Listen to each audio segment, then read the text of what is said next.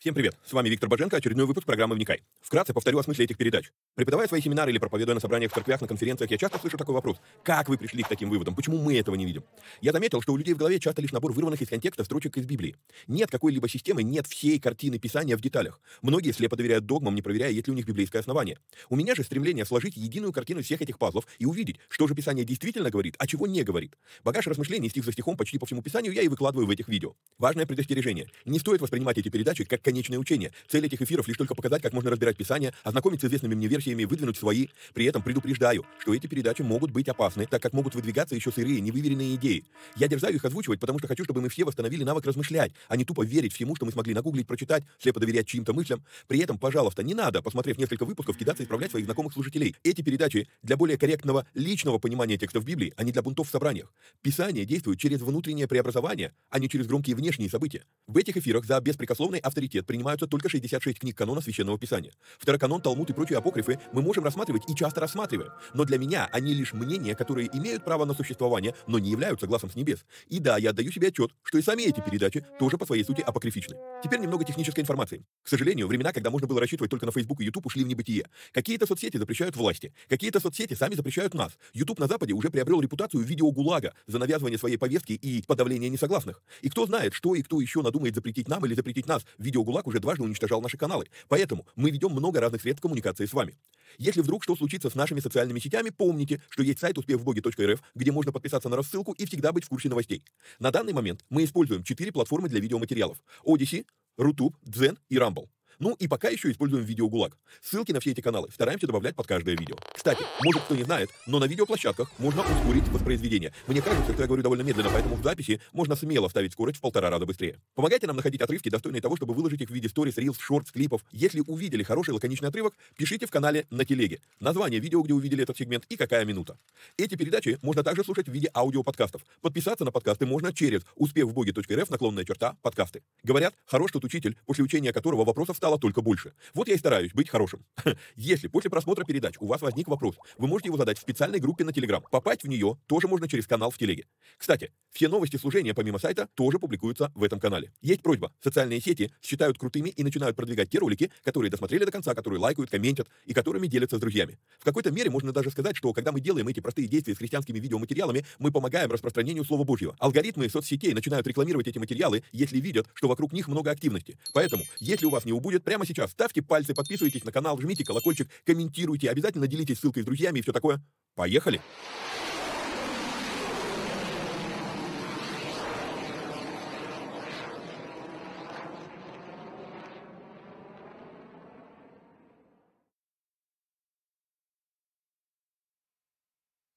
Поехали. То в мед. Всем отважным уникателям и вникая зависимым.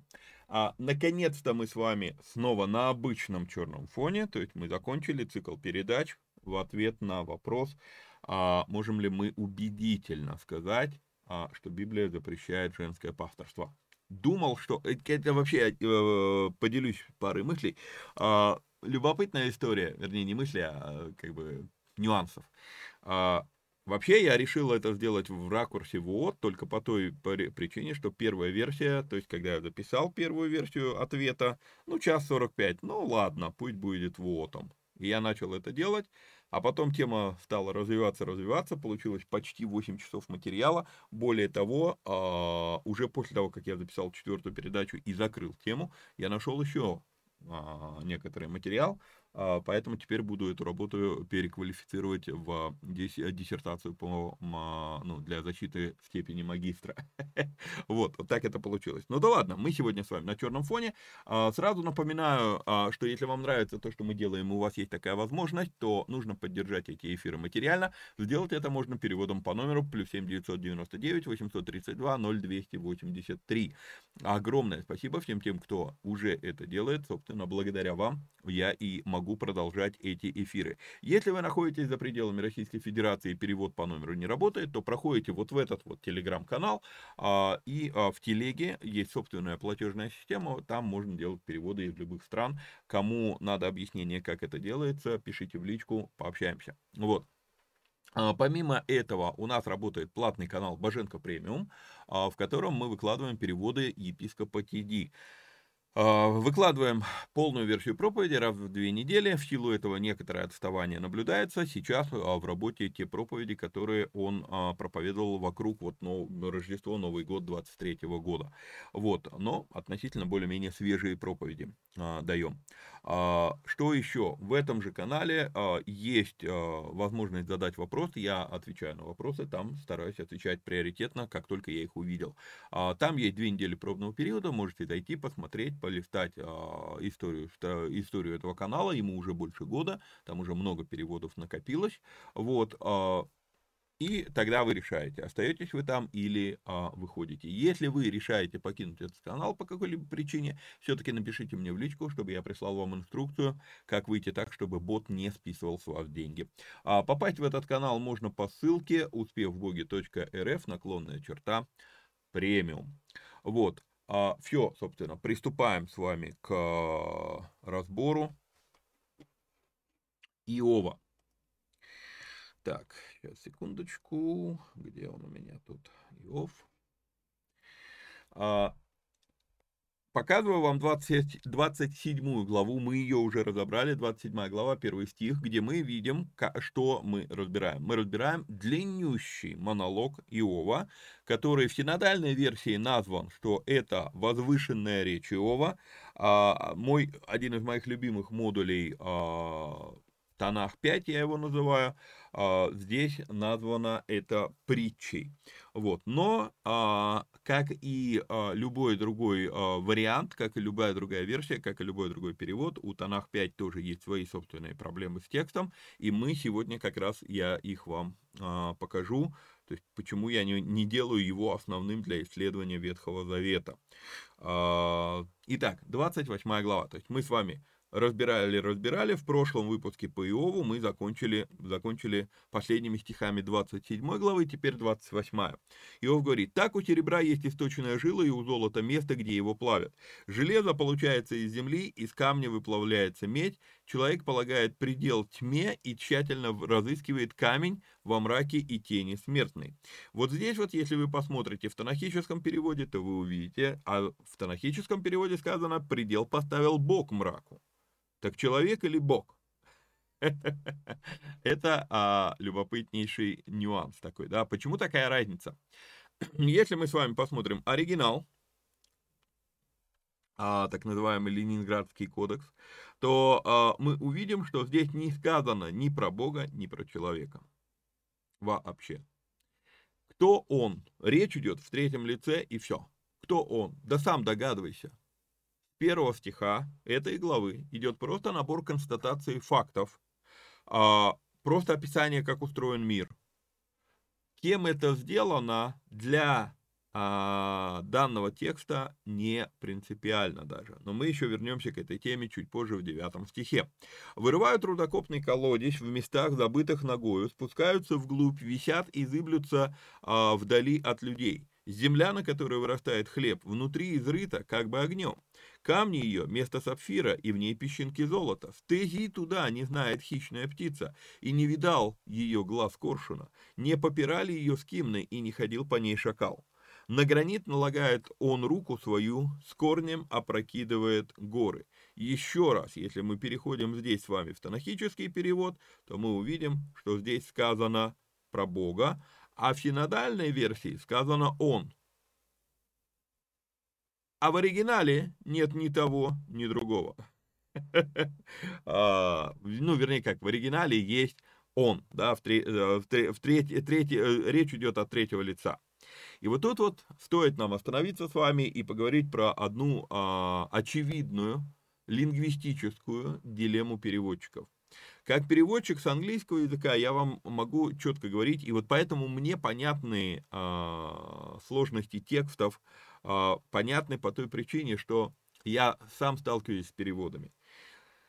А, так как я не профессиональный переводчик, то есть у меня нету там диплома, там высшего образования, я не знаю, какими научными терминами этот парадокс описывается, но наверняка он описывается. Я, я это называю своими, своей терминологией. Так вот, в моей терминологии я это называю структурное различие языков. Языки настолько различны по структуре, что просто невозможно ни с одного языка перевести на другой невозможно. Ни, ни, ни с одного языка оригинала, ни на, дру, ни на один язык э, перевода.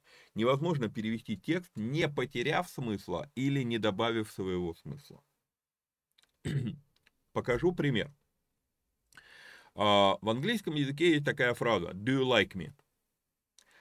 Не переврав эту фразу, на русский ее перевести невозможно. Просто невозможно.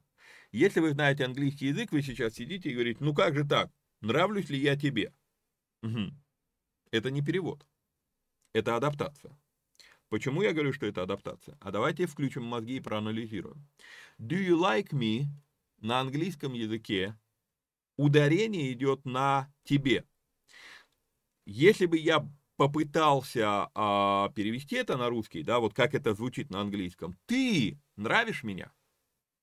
То есть зада... это, это твоя задача, чтобы на... быть расположенным ко мне. В русском языке мы говорим, я нравлюсь тебе. То есть это моя задача понравиться. И мы даже по-русски сказать, я, я, я не могу объяснить даже разницу между этими двумя фразами, потому что в русском языке нет такого нравить, да, есть нравлюсь. То есть это мое действие. Это, и в итоге получается, это, ну, я более подробно а, разбираю эти вещи в семинаре молитва по-библейски, где я показываю это, что а, вот это, это разница мышления.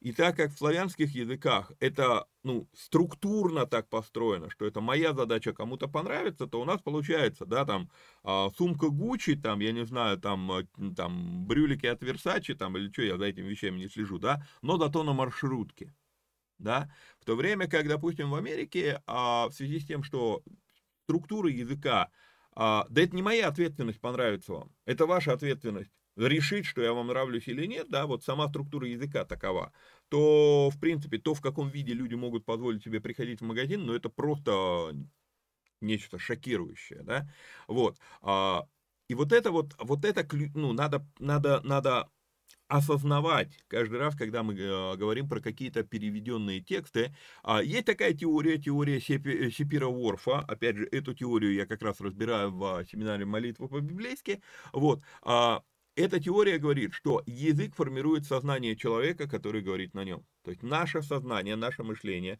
оно находится в рамках того, на каком языке мы говорим. И вот а, поэтому, ну, там много можно приводить пример. Э, еще один пример. Почему, допустим, на Западе а, в латино а, основанных, скажем так, странах, да, те, те страны, которые говорят на какой-либо форме латинского языка, да, образно. Там на самом деле все несколько сложнее, но все-таки корни прослеживаются к латыни. Так вот, почему, допустим, в английском языке может быть гендерная флюидность? Почему вообще вот она вкладывается в мозг э, человека, который говорит на английском языке? По той причине, что у них глаголы, надо понимать, практически, наверное, все языки в мире, они отглагольные, то есть они, язык начинается с описания действия, а не с описания предмета. То есть глагол является основой, ну, большинства языков, наверное. Вот. Так вот, момент заключается вот в чем. В английском языке глаголы гендерно не предопределены. Что это такое? А в русском языке я не могу сказать одним словом идти, а, ну там, и ну вот идти, да, это нейтральное слово. Но когда я говорю пошел, это уже мужско, мужской род. То есть, и получается, пошли, да, но здесь группа людей. А пошел, пошла или пошло потому что у нас есть три рода, мужской, женский, средний, и, и глаголы русского языка, они, а, они гендерно предопределенные, я это называю. То есть у нас а, мы, или, допустим, когда в английском языке а, выше, вы, а, married, да, то есть а, married это мне каждый раз надо уточнять, это вышел, вышла замуж или женился да, потому что у нас это гендерно предопределенное действие. А у них, вот э, Тиди, допустим, проповедует, и он говорит там uh, married, да, а, а у нас не получится сказать married, потому что если я говорю женился, то я говорю только про мужчин. Если я говорю uh, вышла замуж, то я говорю только про женщин. У них одно слово касается всех, кто в браке, а у нас нет. И вот это вот разница. Так вот, получается, что так как глаголы в английском языке гендерно непредопределенные, они могут э, впихнуть себе в мозги 100 гендеров, 100 полов, там вот это вот, весь вот этот вот э, дурдом. А, а в славянских языках, в славянских языках э, это просто невозможно из-за структуры языка. И как, как запихнуть, вот когда у нас все, все глаголы имеют три, три формы, да, мужской род, женский род, а средний род, глаголы ну, уже в, в, преподносятся в этом роду, как ты сделаешь 100 гендеров? Это надо полностью менять язык или доводить население до шизофрении. То есть по-другому эту повестку не пропихнуть. И именно поэтому получается, что многие слав, э, прославянские страны, которые принимают либерастическую повестку дня, они потихонечку пропихивают английский язык как второй э, государственный язык. Почему? А потому что вот весь, этот, вот, вот весь этот дурдом, который сейчас а, идет на, на Западе, да, весь этот разврат, описать в славянских языках невозможно. Вот. Ну, просто гендерная флюидность не, впи, не впихивается в, в, в эти языки. И слава богу, кстати, что не вписывается. И вот здесь вот нечто по, похожее, да, то есть это было просто пара примеров вот разницы языка. И вот здесь вот нечто похожее. Иврит позволяет говорить без какого-либо местоимения в данном случае. Просто не, на, не, не нужно здесь ни он, ни Бог, ни человек.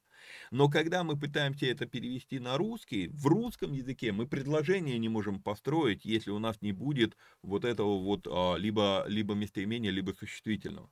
Вот. А, и переводчик, когда он делает перевод, он вынужден что-то добавить. И вот тут вот очень важный нюанс. А что он добавит, будет продиктовано, предопределено его теологическими взглядами. Именно поэтому, когда мы с вами читаем, допустим, танахический перевод здесь про Бога, а когда, а когда мы читаем синодальный перевод здесь про человека. Но хочу показать вам, как Йосифсон э, вывернулся из этой ситуации. Вернемся к какому у нас, к третьему стиху. Смотрите, Йосифсон оставил здесь местоимение, которое непонятная речь про человека или про а, Бога, да, то есть в синодальной версии еще раз, да, человек полагает предел тьме, а Йосифсон пишет, поставил, поставил он тьме предел. Кто он? Тишина. Вот, в девятом стихе. А, на гранит налагает он руку свою, ну и да, Йосифсон тоже делает здесь то же самое, да, на, на, на, крем, на кремнистые скалы, и а, вот тут вот помечено, что скалы добавленное слово, но лагает он руку свою. Вот, вот это вот нюанс я хочу, чтобы вы обращали внимание. Если вы читаете а, печатанную а, Библию, да, а, про современные переводы даже не спрашивайте, я не рассматриваю их вообще никак, вот, потому что не считаю их, э, ну, я не нашел еще современного перевода, который был бы достоин внимания, вот, а в синодальном переводе, если у вас печатная Библия на бумаге, то эти слова, они помечаются наклонным шрифтом. В электронной версии они э, в основном, по-моему, берутся в скобки, да, как, как оно тут у нас, этот человек. А, здесь даже не, не взято в скобки. Кстати, в синодальной версии а, Библии я заметил не всегда, то есть я читаю сейчас на двух языках, и не всегда а, добавленные слова помечаются. То есть здесь тоже такой вот есть нюансик, который надо понимать. Хорошо. А, на гранит налагает он руку свою, с корнем опрокидывает горы, в скалах просекает каналы, и все драгоценное видит глаз его, останавливает течение потоков и сокровенное выносит на свет. Но где премудрость обретается? И где место разума? И вот тут вот тоже надо остановиться на 12 стихе и обратить наше внимание на то, что же мы вдруг с вами видим. Может сложиться впечатление, что последние там много-много стихов, где-то полторы главы, Иов повторяет слова, слова его друзей. И такое, да, ну а как же так? Ну, мы же говорили, что слова его друзей не, не, недостоверны. Они не совсем, во-первых, недостоверны, они не настолько достоверны, насколько слова Иова. Обращал ваше внимание на этот нюанс. Но дело даже не в этом. Дело в том, что вдруг в 12 стихе мы видим, что действительно Иов повторяет их слова. Но в каком смысле? Он их передразнивает и теперь начинает оспаривать смысл сказанного ими и сказанного собой. Он говорит, окей, вот это вот все, вот это вот так вот вы говорите, вот мир устроен вот так, вот так, ну хорошо. А мудрость-то где здесь? И читаем дальше. Дальше то, что я называю гимн мудрости. Не знает человек цены ее, и она не обретается на земле живых. Бездна, говорит, не во мне она, и море, говорит, не у меня. Не дается она за золото, и не приобретается она за вес серебра, не оценивается она золотом афирским, ни драгоценным ониксом, ни сапфиром, не равняется с ней золото и кристалл, и не, не выменяешь ее на сосуды из чистого золота. А о кораллах и жемчуге упоминать нечего, и приобретением премудрости выше рубинов. Не равняется с нею топаз эфиопский, и чистым золотом не оценивается она. Откуда же исходит премудрость, и где место разума. Сокрыта она от очей всего живущего и от птиц небесных утаена. А Вадон и смерть говорят, ушами нашими слышали мы слух о ней. Бог знает путь ее, и Он ведает место ее. И у меня есть основания считать, что вот этот гимн мудрости, вот эти 10 стихов, это гимн предвоплощенному Христу. А, я скоро запишу это видео, где а, я буду объяснять, я называю это самое первое видео цикла «Вникай». То есть оно должно быть до бытие 1. Что нам нужно прочитать в Библии до бытия 1.1, если мы хотим читать Библию по хронологическому порядку событий? Вот, ну, есть у меня замысел сделать такое видео, а, в принципе, уже даже сценарий готов, скоро запишу, думаю. Вот.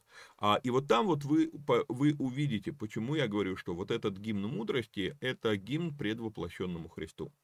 А, с 13 стиха идут дифирамбы, идет возвышенный поэтический язык. И это может сделать, знаете, такую отключку мозгам, да, то есть, ну, там, настолько все вот это возвышено, ты начинаешь расслабляться и можешь, вот, можешь пропустить глубину идет долгое перечисление, что мудрость ни с чем не сравнима, и вдруг 22 стих. А Вадон и смерть говорят, ушами нашими слышали мы слух о ней. Или о нем. То есть, о чем речь? До этого описано, что в тварном мире она неизвестна. А вот в духовном мире, в нетварном, слышали о ней. Скажите мне, что это не про Иисуса Христа, который предвоплощенный. Идем дальше. «Ибо он прозирает до концов земли и видит под всем небом». Кто он? А, во-первых, надо обратить внимание, что речь идет не, на прези, не о презирает, а прозирает. Вот, то есть мы могли бы сказать, а, ну это старорусское слово, современным языком, да, способен увидеть одним взглядом, да, то есть общим, ну то есть видеть все сразу. Вот. То есть современное слово будет а, обозревает. Вот. А, но вот в чем дело. Человек с чисто материальным мышлением думает, что когда речь идет до концов Земли, речь идет до границ Земли, и подсознательно происходит вот эта вот подстановка а, опровергнутой версии плоской Земли, да, что там Земля плоская, что она там стоит на спинах а, слонов, слоны там на черепахе, черепаха в море там и так далее, и так далее, да. А, и вот тут вот как раз и получается, что один из тех стихов, которые ученые, якобы, в кавычках ученые, вменяют верующим, вот вы верите там во, во всякие там а, легенды, что Земля плоская и так далее, и так далее. Потому что, ну видите, ну сказано же у вас в тексте до концов Земли. А позвольте задать вам один простой вопрос. А что, если до концов Земли имеется в виду про время? Бог видит все, что произойдет с Землей от ее начала существования и до конца Земли. И Он прозирает до концов Земли и видит под всем небом. Опа. И сразу смысл этого текста меняется. Когда он ветру полагал вес и располагал воду, на, э, воду по мере, когда назначал устав дождю и путь для молнии громоносной, тогда он видел ее и явил ее, приготовил ее и еще испытал ее. И сказал человеку, вот страх Господень есть истинная премудрость и удаление от зла разум. И здесь позвольте я использую, рассинхронизирую окна и мы пробежимся с вами по нескольким любопытнейшим стихам в разных местах Библии. Псалом 110, 10 стих. Начало мудрости страх Господень, разум верный у всех, исполняющий, исполняющих заповеди Его, хвала Ему прибудет вовек. Что Иов говорит, и сказал человеку, Бог говорит человеку, вот страх Господень есть истинная премудрость, и удаление от зла – это раз, разумно. Притчи, первая глава, седьмой стих. Ой, так, не туда пошел. Притчи, первая глава, седьмой стих. Мы с вами читаем. Начало мудрости – страх Господень. Глупцы только презирают мудрость и наставление. Вторая глава, пятый стих.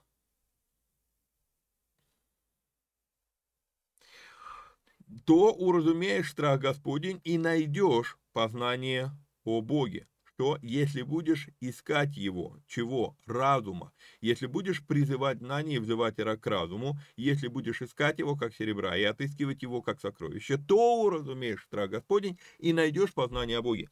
Многие люди имеют мнение, что познание Бога, что Бог себя открыл нам, чтобы, ну, то есть, вот вообще а, просто вот чуть ли не, не как в матрице загрузили в голову, и ты знаешь Бога. Но Библия говорит, что вообще-то его надо искать, а чтобы его найти, нужно возлюбить разум и мудрость. И вот эти все разговоры там о простоте Евангелия, да, то есть одна фраза Павла, которая вырвана из контекста и потому априори искажена по, по своему смыслу, становится для людей знаменем наивности и, извините, уже все-таки в некоторых случаях прямо до глупости доходит вещи, которые мне пишут там под, под предлогом простоты. Ну, ты читаешь это, понимаешь, человек написал сущую глупость. Ну, я в основном стараюсь на эти вещи не реагировать. Вот, притча 9 глава, 10 стих. Начало мудрости страх Господень и познание святого разум, потому что через меня умножатся дни твои и прибавятся тебе лет жизни. Вот. идем с вами 10 а, глава, 27 стих. Притчи, 10 глава, 27 стих. Страх Господень прибавляет дней, лета же нечестивых сократятся. То есть это связанные вещи. А, притчи 14 глава, притчи 14 глава, 27 э, стих. «Страх Господень – источник жизни, удаляющий от сетей смерти». Заметьте, страх Господень, страх Господень, страх Господень, и Он ведет к долголетию. 15 глава, 15 глава, 33 стих мы с вами читаем, страх Господень научает мудрости, и славе предшествует смирение. Мы видим с вами, что круг замкнулся. Если я начинаю искать мудрости, то я нахожу страх Господень, но страх Господень учит меня мудрости. И вот этот вот, вот это, а, это не просто замкнутый круг, это, наверное, восходящая спираль. Чем больше ты имеешь страха пред Господом, да, а, не боязни, а страха, тем лучше для тебя а потому что этот страх Господень приводит тебя к мудрости, мудрость дает тебе иметь страх Господень, страх Господень приводит тебя к мудрости, и мы движемся и движемся и движемся по восходящей. Притча 19 глава, 23 стих. А страх Господень ведет к жизни, и кто имеет его, всегда будет доволен, и зло не постигнет его. И вот тут вот любопытнейшая вещь, не буду а, как бы откладывать на потом, а, не знаю, когда мы доберемся до книги притч, и доберемся ли вообще, а, чтобы ее разбирать. Вот, но дело в чем? Дело в том, что важно увидеть. Здесь не сказано, что кто имеет страх Господень, у того всегда все будет. Нет, сказано, что тот, кто имеет страх Господень, будет доволен тем, что имеет. Да, это вот очень любопытная вещь, да. И зло тогда, зло не постигает человека, это тоже это взаимосвязанные вещи. Исайя, э, так, Исайя 33 глава, э, 6 стих, Исайя 33 глава, 6 стих, Наст, э, так, «И настанут безопасные времена твои, изобилие спасения, мудрости и ведения, страх Господень будет сокровищем твоим». И, наконец, вот, ну, опять же, наверняка найдутся любители заявить, но все это из Ветхого Завета, как будто бы что-то меняется от того, что мы уйдем в Новый Завет. 2 Коринфянам 5 глава 11 стих, мы читаем слова апостола Павла, «Итак, зная страх Господень, мы вразумляем людей, Богу же мы открыты, надеюсь, что открыты и вашим совестям. То есть апостол Павел, по крайней мере, это тот самый, который сказал, что там не делами, а, ибо благодатью бездельники спасены и так далее, и так далее, как многие трактуют его а, Ефесянам вторую главу. Однако, как ни странно, Павел говорит про страх Господень. Опять же, дойдем до Ефесяному и увидим, насколько люди переврали то, что Павел а, пытается там сказать. А, так, синхронизируем окна. Ой. Синхронизируем окна и уходим в оригинал.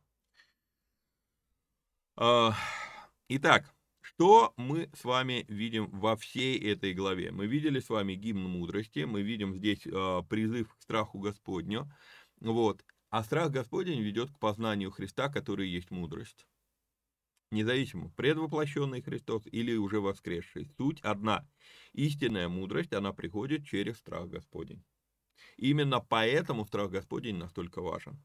Буквально сегодня меня а, спросили, да, а, задали этот вопрос, там, ну, ибо, ибо Бог не дал нам духа страха, но духа любви, а, как там, а, ой, вылетело из головы.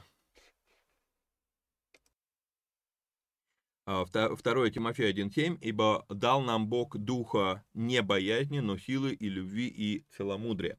А, в этом плане мне очень все-таки нравится, как это переведено на английском языке, потому что у нас слово целомудрие в русском языке, оно имеет определенный м, странный смысл. Целомудрие – это а, девственность для большинства людей в русском языке, да. А, но если мы посмотрим международные стандартные, э, международная стандартная версия говорит, что Бог дал нам не духа а, Timidity – это нескромность, это пугливости, да, назовем это так, зашуганности, наверное, будет правильное слово, да, ибо Бог дал нам не духа а, зашуганности, но духа силы, любви и самодисциплины, да, целомудрия, самодисциплины.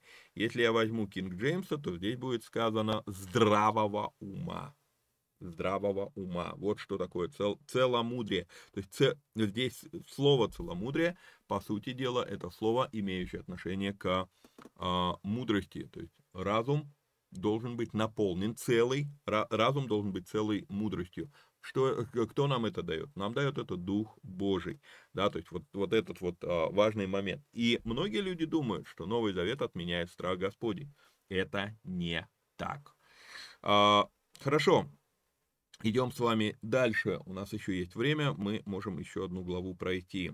Что я хотел открыть? Я хотел открыть Вестминстер, а, Ленинградский кодекс. И продолжал Иов возвышенную речь свою и сказал, «О, если бы я был как в, как в прежние дни, как в те дни, когда Бог хранил меня, когда светильник его светил над головой моею, и я при свете его ходил среди тьмы». Как, как, как, как был я в дни молодости моей, когда милость Божья была над шатром моим. И здесь стоит обратить внимание, что как э, я когда-то проповедовал эту проповедь «Синдром ковчега», э, ее можно найти у меня на канале, посмотреть, э, но здесь очень похожая вещь идет. Именно у богобоязненных людей наступают моменты, когда, да, ты когда-то видел Бога, но вот теперь... Почему так происходит?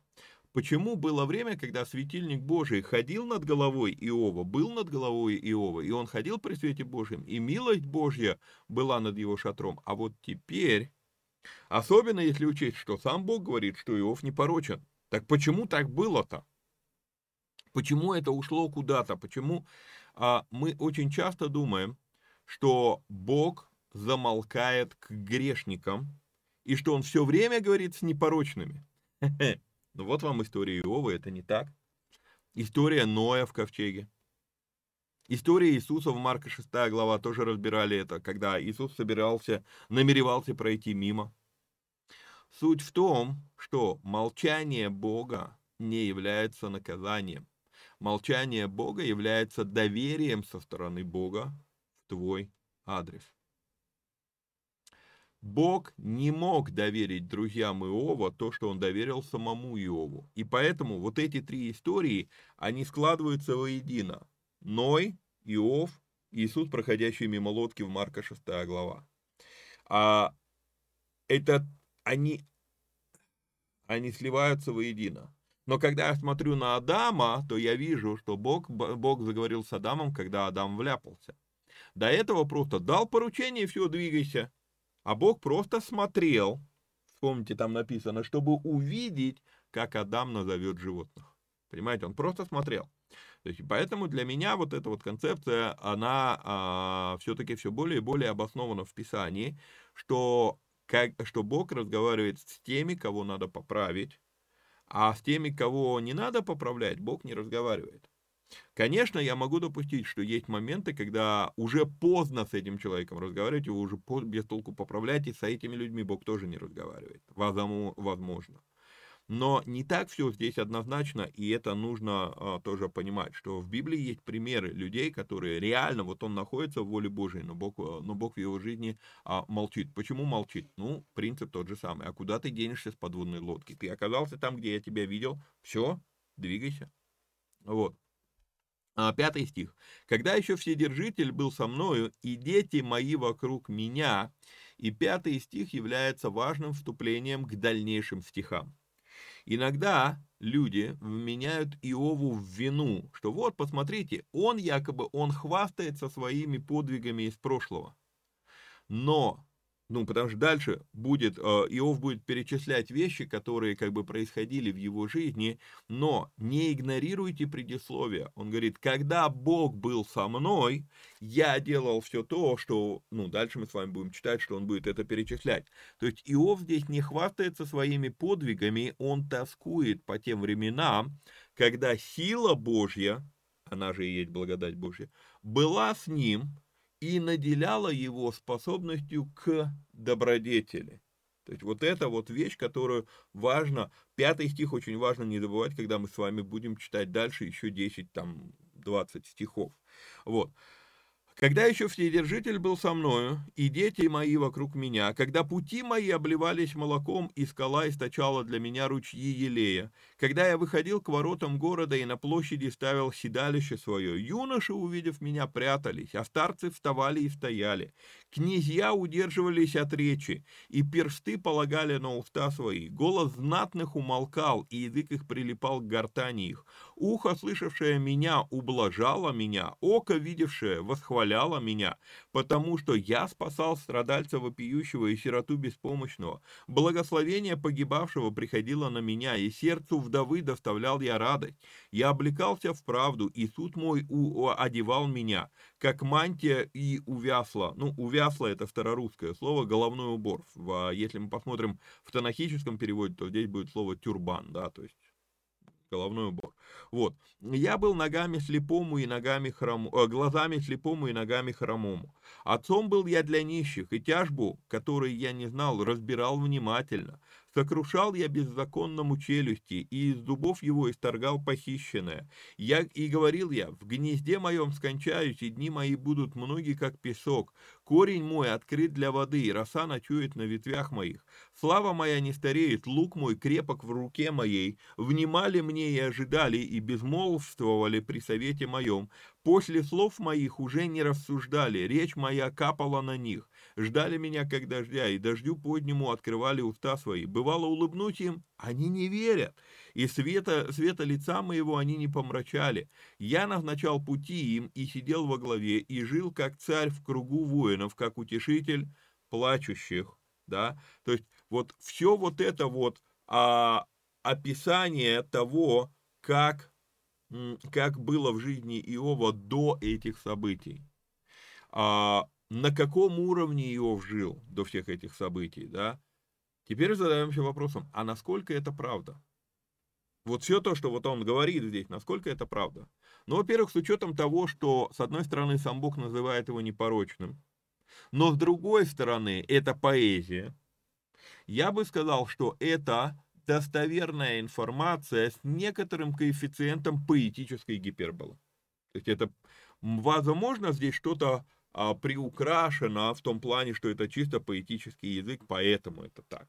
Но факт остается фактом, что а, ну, это достоверное сведение. Иначе, иначе он бы потерял непорочность свою, а мы с вами увидим чуть позже, что все-таки он а, от, ну, стоит на своей непорочности. А ныне смеются надо мной младшие меня летами, те, которых отцов я не согласился бы поместить с псами стат моих. И мы с вами видим, что здесь реально меняется тональность. И вот здесь вот Стивен Лангтон, когда он разбивал Библию на главы, он, он уловил довольно-таки верно смену тональности и поставил начало новой главы. Хотя мне не очень понятно, зачем это было делать, но может быть, чтобы мы как раз на это обратили внимание. А, что обозначает «не согласился бы поместить с псами стат моих»? В переводе э, тонах пяти э, здесь становится понятнее, да. А теперь надо мной смеются те, кто годами моложе меня, чьих отцов погнушался бы я поставить смотреть за моими овчарками. А, здесь надо понять вот какую вещь. Речь здесь не про псов, не про овчарок. Речь здесь на самом деле про а, вопрос того, ну вот на Востоке это очень важный вопрос, это вопрос возраста и вопрос поколений, и вопрос а, уважения к старости. И когда Иов здесь говорит, что смеются надо мною младше меня летами, вот эти вот друзья Иова, ну, в кавычках друзья, которые пришли к нему, он говорит, вы младше меня, даже ваших отцов я бы не поставил присматривать за своей овчарней, потому что у, не, и у ваших отцов-то мудрости не хватает. А вы, и тем более вы еще младше. То есть вот это вот такой, такой момент. А уже э, поместить с, с псами стат моих, да, или поставить смотреть за моими овчарками, это уже чисто э, поэтический, опять же, гипертрофированный э, оборот. Вот. И сила рук их к чему мне? Над ними уже прошло время. Бедностью и голодом истощенные они убегают в степь безводную, мрачную и опустевшую. Щиплют зелень подле кустов и ягоды можжевельника хлеб их. Ну, про, скорее всего, здесь речь идет не про можжевельник, а, потому что а, ягоды обычного можжевельника как раз съедобны. Речь скорее идет про ракитник. Вот. А можжевельник обычный много не съешь, они очень пряные, питаться ими это все равно, что, наверное, жевать вот молодые шишки сосны, когда они зеленые, да, или ели. То есть, э, ну, много их не съешь, но они не являются ядовитыми. Вот. А вот когда мы говорим про другие виды можжевельника, да, то другие, у других видов можжевельника как раз плоды ядовиты. Вот. И а, поэтому а, можно было бы сказать, да, что речь идет не про а, ну, не про обычный можжевельник, а про другие сорта, но все-таки словарный анализ показывает, что скорее речь идет про ракитник. Это растение из семейства бобовых, но это растение не относится к пищевым, то есть плодами этого дерева кормят только скот. Это для, ну, такой вот э, ягоды. Здесь, э, скорее, все-таки неправильно подобран, э, подобрано слово при а, переводе.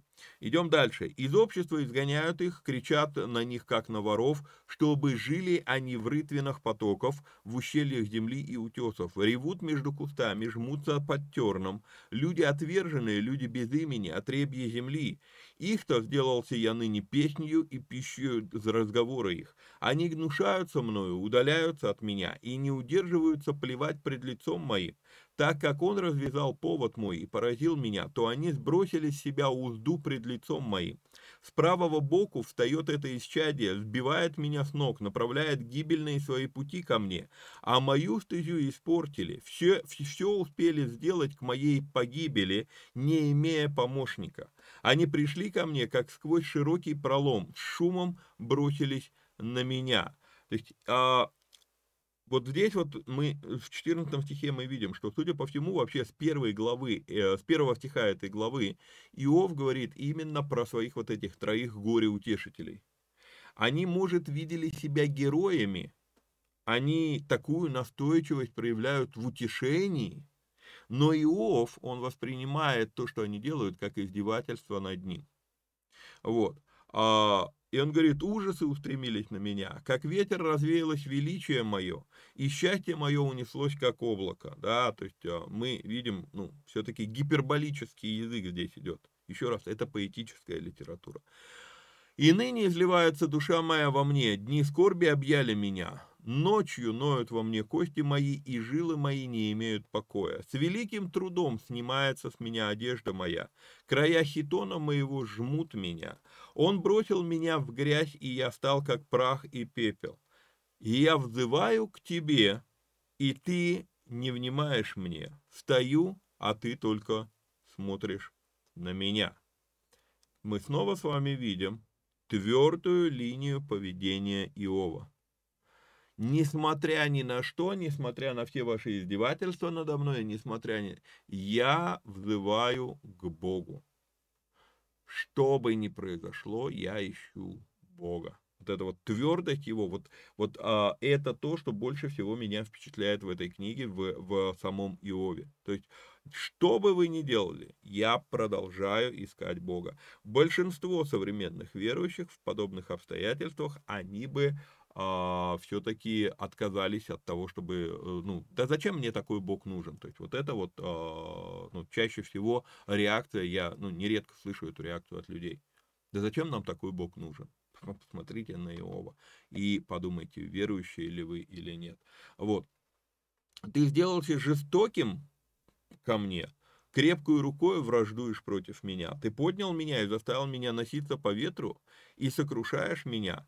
Так я знаю, что ты приведешь меня к смерти и в дом собрания всех живущих. Верно, он не прострет руки своей на дом костей, будут ли они кричать при своем разрушении. А здесь стоит, опять же, по по по пояснить, а, как происходило захоронение. Мы, мы с вами это уже говорили. А, вообще, в тех краях захоронение происходит в несколько этапов. То есть сначала человека обвивают платками, а, ну, пеленами, закладывают туда благовония, и а, есть специальная пещера. В пещере есть стол, каменный стол, и на этот стол кладут, а, кладут а, усопшего, умершего человека. И когда он там лежит в течение, если я не ошибаюсь, двух лет, нет, в течение года, через год приходят, отваливают камень, заходят туда, снимают плоты, получается, что человека там уже, ну, то есть все мягкие ткани уже разложились, они уже там съедены разными там а, насекомыми и так далее, вот, а остаются кости. А, нет, прошу прощения, съедаются мягкие ткани, но остается кожа, волосы и кости. А, поэтому снимают пелены и кладут обратно на стол. Вот. За, а, выходят из гроба, и а, заваливают опять, а, закатывают опять камнем вход.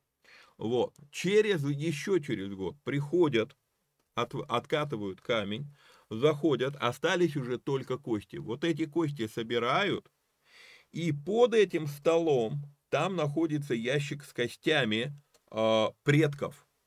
И получается, что вот собирают эти кости, стол освобождают для следующего, кто, ну кто-то же следующий тоже умрет, да, вот, освобождают э, этот стол, убирают кости вот в этот ящик под столом. И вот этот момент и называется «приложился к отцам своим». То есть не то, когда человек просто умер, а когда вот эти два, проц... два этапа прошел, пройдены, два года прошло, вот эти кости опускают туда, и там эти кости, они могут лежать десятилетиями, столетиями, они начинают, конечно, разрушаться со временем, и вот там просто этот прах. И когда Иов говорит э, «дом костей», да, то вот здесь вот речь идет про вот этот дом костей, да, то есть это про могилу, про гроб, где уже вот, ну все, а это уже настолько, настолько умер, что уже, ну, теперь точно воскрешать нечего. Вот. А, и Иов говорит, да, но не прострет он руки своей на дом костей, потому что если это делать, ну, кости кричать уже не будут о своем разрушении. Вот. Не плакал ли я о том, кто был в горе? Не скорбела ли душа моя о бедных? Снова он говорит о своей прошлой жизни, да. Когда я чаял добра, пришло зло. Когда ожидал света, пришла тьма. В мои внутренности кипят и не перестают. Встретили меня дни печали. Я хожу почернелой, но не от солнца. Встаю в собрании и кричу. Я стал братом-шакалом и другом-страусом. Моя кожа почернела на мне, и кости мои обгорели от жара. И цитра моя сделалась унылую, и свирель моя голосом плачевным. Завет положил я с глазами моими, чтобы не помышлять мне о девице. И а, опять же, а, очень часто слышал, очень часто, что вот этот а, первый стих 31 главы цитируется, вот смотрите, какой, какой, какой набожный Иов, какой он непорочный и так далее, и так далее, вот. Но дело вот в чем. И по контексту мы с вами это видим, и вот в переводе Танах 5 мы это с вами видим. Это не слова а, набожности, это не слова высочайшей духовности, это слова отчаяния. Союз заключил я с глазами моими. Да и что на, дев, на девственницу мне смотреть? Да, то есть это, ну, то есть это уже слова отчаяния. Вы посмотрите еще раз привыкните читать Библию без разбивки на главы. Потому что, да, Лангтон это сделал для нашего удобства, но нельзя нам ну, то есть, если я смотрю контекст, да, то, что было перед этим, перед этим, перед этим, и вдруг в стих о высочайшей духовности я даже смотреть на девственниц не буду, настолько я вот э, набожный и духовный. Речь вообще не об этом. Речь, э, вот в данном случае Иова, а какой уже смысл? Я разлагаюсь, я умираю, мне уже не до этого. Вот. И мы с вами видим это с вами в следующем стихе. «Какая же участь мне от Бога свыше, и какое наследие от Вседержителя с небес?» Вот. А, «Не для нечестивого ли гибель, и не для делающего ли зло напасть?» Да? А, это слова, которые звучат в ключе «ну разве не так должно бы быть?» Вот вы говорите, что это так, то есть он, он, он, он говорит к друзьям своим, он говорит, вы, вы говорите, что это так. Это было бы логично.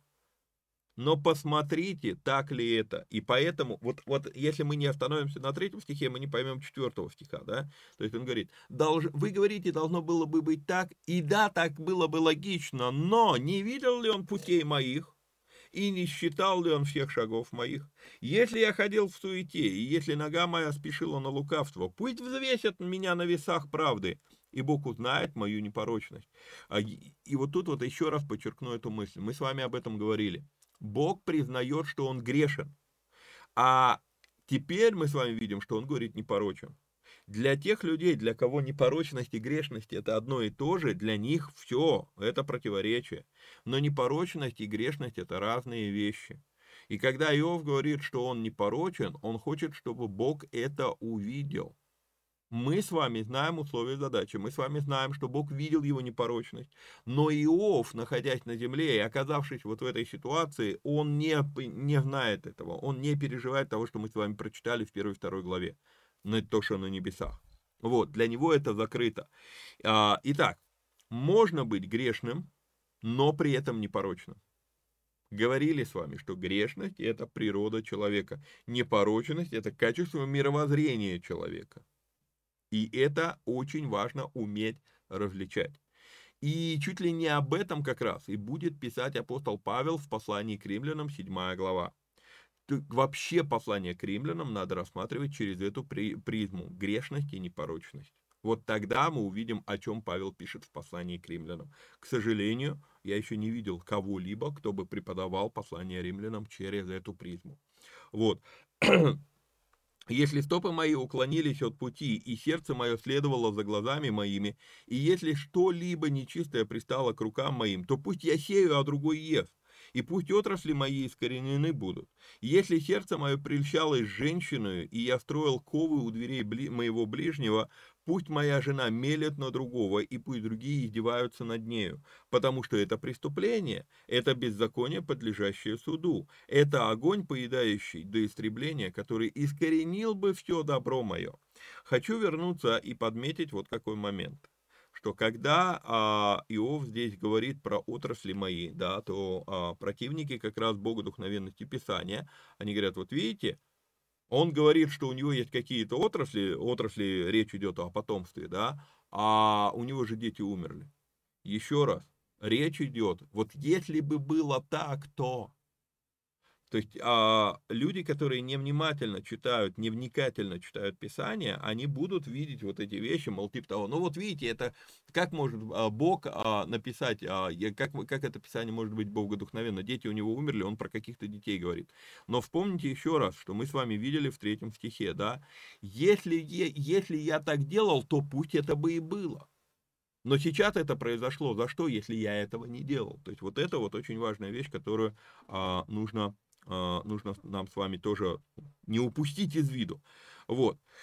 Если я пренебрегал правами слуги и служанки моей, когда они имели спор со мной, то что стал бы я делать? Опять идет вот это вот сослагательное наклонение. Стал бы, да, если бы так было, да, то что стал бы я делать, когда Бог бы восстал? И когда бы он взглянул на меня, что мог бы я отвечать ему? Не он ли, который создал меня в чреве, создал и его, и равно образовал нас в утробе. Сейчас поговорим по 15 стиху, но по 14 стиху хочу обратить ваше внимание, что Павел, э, Павел, э, что Иов пытается здесь донести до своих друзей.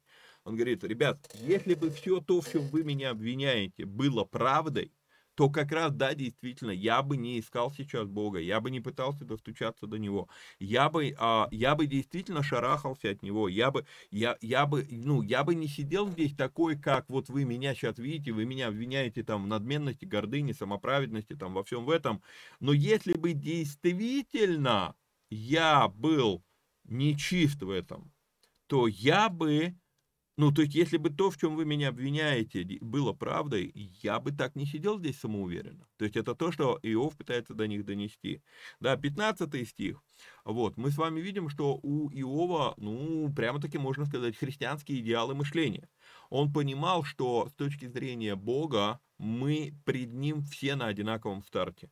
Мы все сотворены им, так тогда на основании чего превозноситься? На основании цвета кожи, на основании там способностей, даров, талантов. Павел скажет, а что ты имеешь, чего тебе не было дано? А если тебе это было дано, то что хвалишься, как будто тебе это не было дано, да?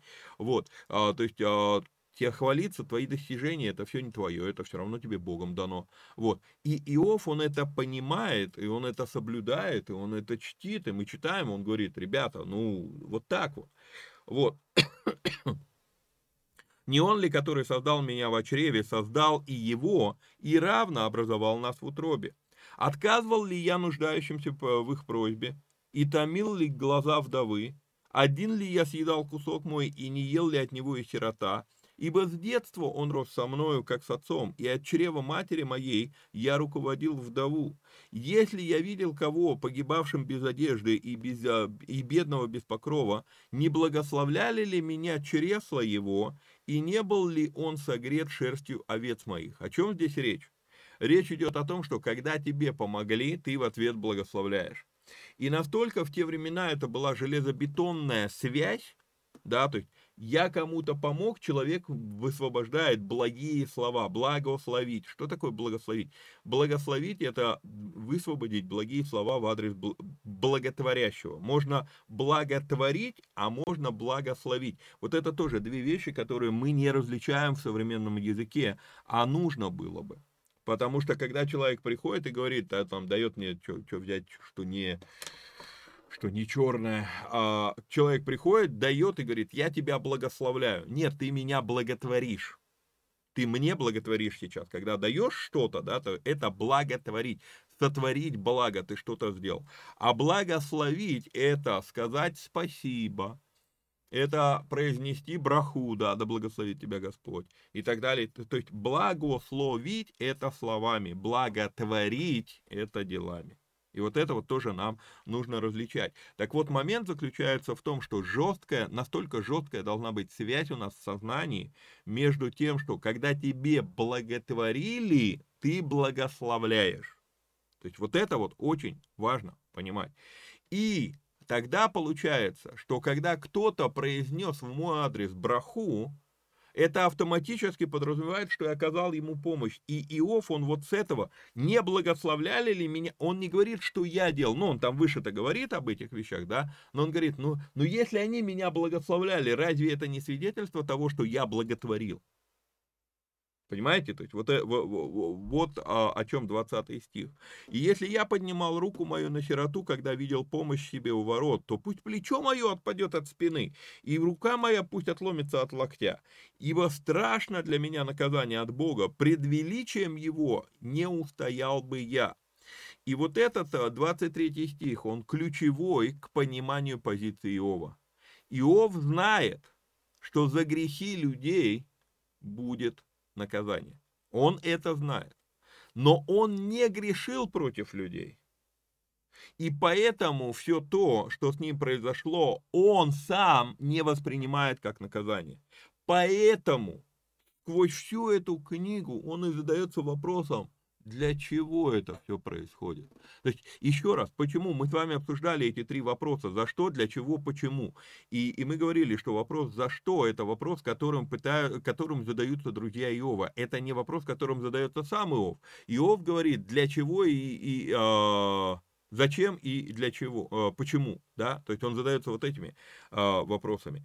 И вот тут вот нам нужно увидеть, то есть когда вот он все вот это вот описывает, вот я делал вот это, вот это, вот это, вот это, это не похвальба, это не просто там похвастаться, какой я хороший. Он говорит, послушайте, у меня есть а, портфолио, да, говоря современным языком, у меня есть портфолио, мне есть что предъявить, мне есть что показать. Но что происходит? Для чего вот это все? Почему вот это все? Я, то есть он говорит, я знаю, что я в адрес людей не грешил. И если я в адрес людей не грешил, мы с вами это обсуждали неоднократно, что все, что, все, что мы делаем в адрес людей, Бог воспринимает на свой счет. Когда ты на кого-то, а, когда ты на кого-то там, а, ну, орешь там, что а, там такие-сякие вещи он вытворяет, ты это делаешь в адрес человека, э, но, но Бог это воспринимает на свой счет. А когда ты благотворишь человека, да, то ты делаешь это человеку, но Бог воспринимает это на свой счет. Иов это прекрасно понимает. И, и поэтому он говорит, я благотворил, то есть я, я, я не грешил в адрес людей. Соответственно, я не грешил в адрес э, Бога. Да, я грешен как таковой, но я, ну, посмотрите, как бы, за что это могло бы быть? Ни за что. Тогда вопрос, для чего? И вот, вот этот 23 стих, он является вторым по величине, вторым по мощности ключом всей этой книги. Он говорит, я понимаю, что если бы я грешил, то было бы наказание, и я бы не устоял. Но я же сейчас э, стою, я же сейчас ищу Бога. Соответственно, это для чего-то все происходит. А, полагал ли я в золоте опору мою? И говорил ли сокровищу ты, надежда моя, радовался ли я, что богатство мое было велико, и что рука моя приобрела много, да, вот, мы с вами видим, что Иов, он, а, это важный аспект его непорочности, он не поклоняется своему достатку. И вот это вот, ну, мы это разбираем, опять же, в семинаре «Деньги по-библейски», когда я разбираю планы Аиля, я показываю, что основная проблема большинства людей заключается в том, что когда Бог нас благословляет, мы превращаем благословение в идола. Давайте прочитаем пошире, и мы увидим любопытнейший контекст. Полагал ли я в золоте опору мою и говорил ли сокровищу ты, надежда моя? Радовался ли я, что богатство мое было велико и что рука моя приобрела много? Смотря на солнце, как оно сияет, и на луну, как она величественно шествует, прельстился ли я в тайне сердца моего? И целовали ли уста мои руку мою? Это также было бы преступление, подлежащее суду, потому что я отрекся бы тогда от Бога Всевышнего. Иов очень четко понимает, что надеяться на богатство и на силу своих рук – это равно отречению от Бога. Увидите это, это очень, очень сильная мысль. И, при, и это при том, что он был богат, как никто другой в его время. То есть проблема не в богатстве. И это то, о чем говорит Иисус в Марка 10 а, глава, когда он разговаривает с богатым юношей, вернее, богатый юноша уже ушел к тому моменту, и а, Иисус э, к ученикам говорит, он сначала говорит, трудно имеющим богатство войти в Царствие Божье, удобнее верблюду пройти сквозь игольные уши, но потом он говорит, трудно надеющемуся на богатство. Потому что когда ты смотришь на Иова, ты понимаешь, эй, ну, Иов, мягко говоря, не беден. И Библия говорит об этом, Библия это подчеркивает. Но вопрос вот в чем. Стоит дать тебе денег на, на, на один ноль больше, чем у тебя есть сейчас, и ты начинаешь уже надеяться на, на кошелек, а не на Бога. Вот в чем проблема. Ну, опять же, много это на семинаре а, разбираю. Вот. Итак, а, тудун, тудун, тудун, тудун это было бы преступление, подлежащее суду, потому что я отрекся бы от Бога Всевышнего. Радовался ли я погибели врага моего? Так, у меня здесь еще один комментарий записан. Да, положение Иова, ему богатство не приносило радость, он был независим от этого. Вот. И, возможно, мы увидим здесь, почему Иов искал поводов приносить приношения. То есть ему доставляла радость приносить приношения. О, а вдруг, вдруг мои дети согрешили? А дай-ка я принесу приношение. То есть у него было радостное а, сердце, радующееся возможности дать. Да, и вот, вот тут тоже мы, а, ну, я очень часто это говорю, почему в Библии есть слово благодать, но нету слова благобрать. А вот, то есть мы, мы как бы, мы, мы не задумываемся, как это слово на русском языке звучит. Да, благодать – это дать какое-то благо. Вот. Вот этот момент, то есть у, у, у, у Иова была благодать, то есть ему было, ему было в радость давать. И люди, которые потом читают его книгу, очень часто пытаются вменить ему, что вот, мол, типа того, э, ну, э, он, он боялся, что его дети нагрешили, поэтому на всякий случай приносил жертву. А что, если он настолько был рад жертвовать, что он искал повода для этого? А вдруг они, а я не знаю, нагрешили или нет, но на всякий случай принесу. Ему было благодать, благо дать, давать, да, жертвовать. Идем дальше с вами. Вот. Радовался ли я гибели врага моего, э, и торжествовал ли, когда несчастье постигало его? Не позволял я устам моим грешить проклятием души его? Не говорили ли люди шатра моего, о, если бы мы от мяс его насытились? Странник не ночевал на улице, двери мои я отворял прохожему. Если бы я скрывал поступки мои, как человек, утаивая в груди моей пороки мои, то я боялся бы большого общества, и презрение одноплеменников страшило бы меня, и я молчал бы и не, и не выходил бы за двери.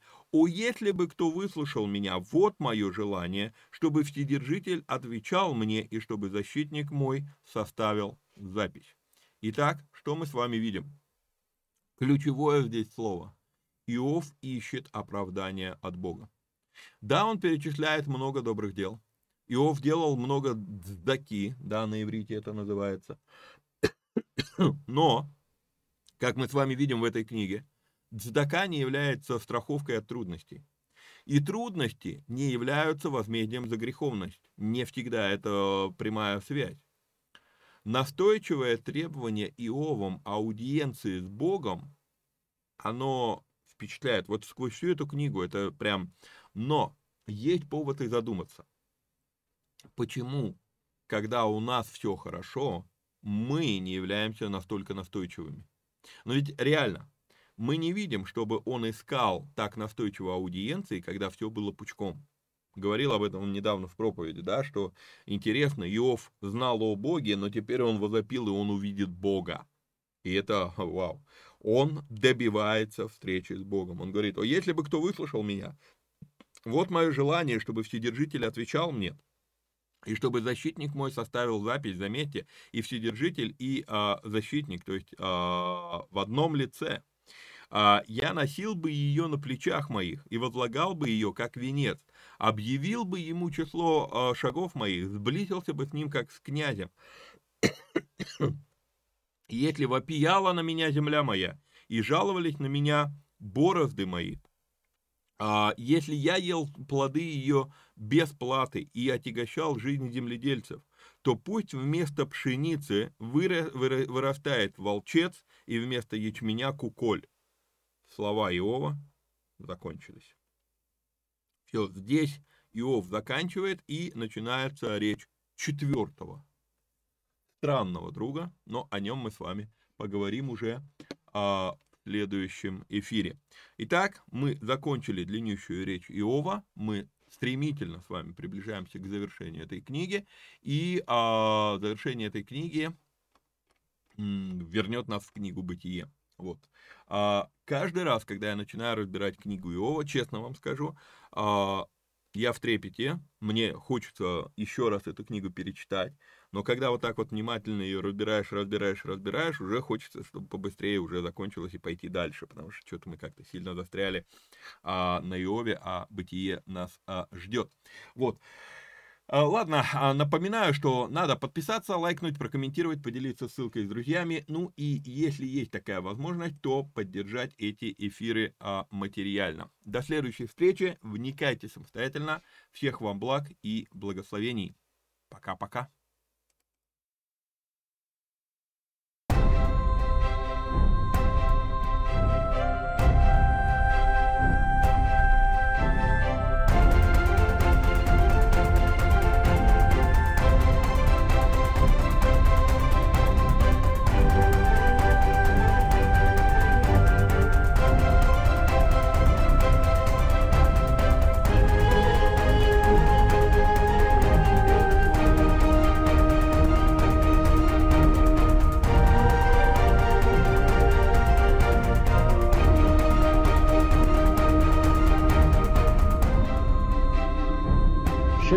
ישראל, אדוני אלוהינו, אדוני אחד.